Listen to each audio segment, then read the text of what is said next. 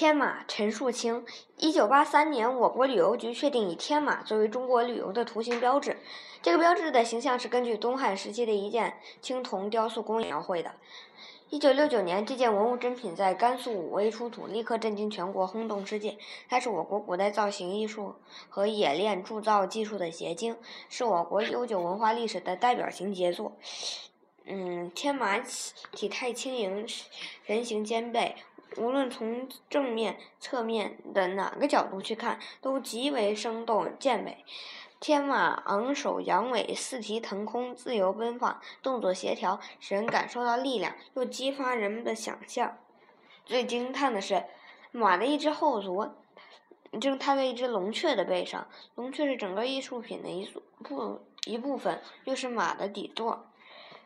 嗯。从而使凌空的天马能够巧妙地保持平衡，解决了主体形象的支撑问题。这个飞行时的瞬间形象无比惊惊奇，其高超的设计这个构思，就在两千年后的今天也令人叹服叫绝。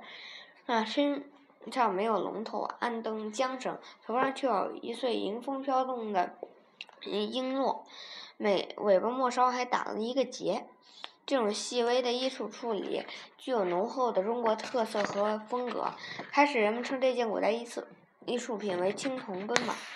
也有叫“马踏飞燕”的，“马踏飞燕”这称呼既形象又优雅，曾被普遍采用。后来研究发现，马足踏的不是燕子，而是龙雀。嗯，龙雀是传说中的神鸟，也叫飞廉。古书上有明帝至长安。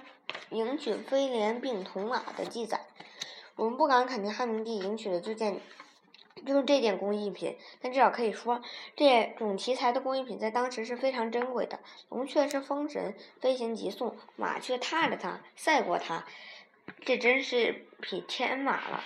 用这个中外驰名的古代艺术品为中国旅游的无形标志，是颇为。